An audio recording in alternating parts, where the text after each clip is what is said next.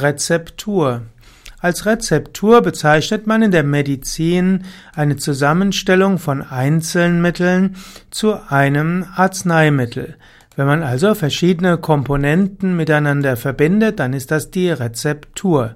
Es gibt zum Beispiel die Rezeptur von, Pharma von Medikamenten eines pharmazeutischen Unternehmens und es gibt natürlich auch die Rezeptur, die ein Arzt ausstellt, um ein Medikament vom Apotheker zusammenstellen zu lassen.